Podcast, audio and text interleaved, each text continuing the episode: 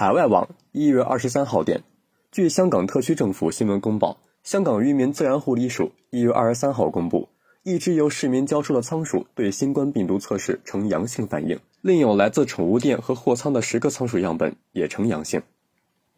渔护署发言人称，在一月十七号至二十二号期间，渔护署共抽取一千七百九十三个动物样本进行新冠病毒测试。当中包括市民交出的仓鼠，以及在全港所有可售卖仓鼠的宠物店和一个位于大埔的仓库内所检取的仓鼠和小型动物。所有测试已经完成。结果显示，在一百一十三个抽取自市民交出的仓鼠样本中，有两个抽取自同一只在一月十九号收到的仓鼠的样本对病毒测试呈阳性反应。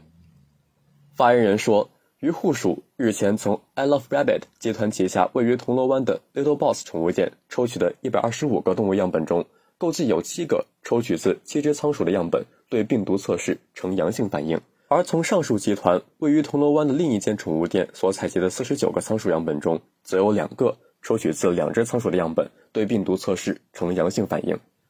至于在该集团位于大埔的货仓内抽取的五百一十一个动物样本中，同样有一个仓鼠样本对病毒测试呈阳性反应。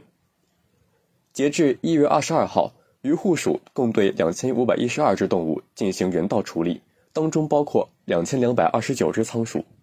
渔护署已禁止所有小型哺乳类动物，包括仓鼠进口，并正检视这类动物日后进口香港的检疫要求，包括考虑要求出口国家或地区为相关动物进行出口前新冠病毒测试，及在抵港后再次进行同样测试等。